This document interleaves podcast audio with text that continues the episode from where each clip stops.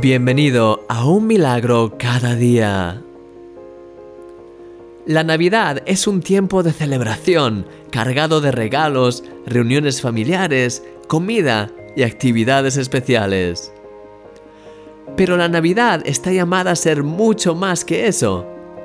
Es el momento del año en el que celebramos que Jesús vino a este mundo para dar comienzo a un plan divino diseñado en la eternidad, un plan que culminaría en nuestra salvación. Uno de los pasajes de las Escrituras que Jesús leyó al comienzo de su ministerio fue la profecía del profeta Isaías que decía, El Espíritu del Señor está sobre mí por cuanto me ha ungido para dar buenas nuevas.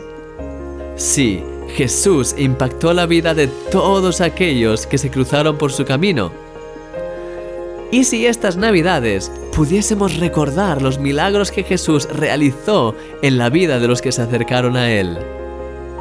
Y más aún, ¿y si nos inspirásemos de sus historias para experimentar nosotros mismos en nuestra vida los milagros de Dios y ser también un milagro para los demás en estos días de Navidad? Es con eso en mente que surgió en mi corazón el deseo de escribir este plan de lectura de Adviento basado en los personajes que aparecen en la serie de The Chosen, la primera serie de varias temporadas basada en la vida de Jesús. ¿La conoces? ¿Has visto ya algunos de sus capítulos?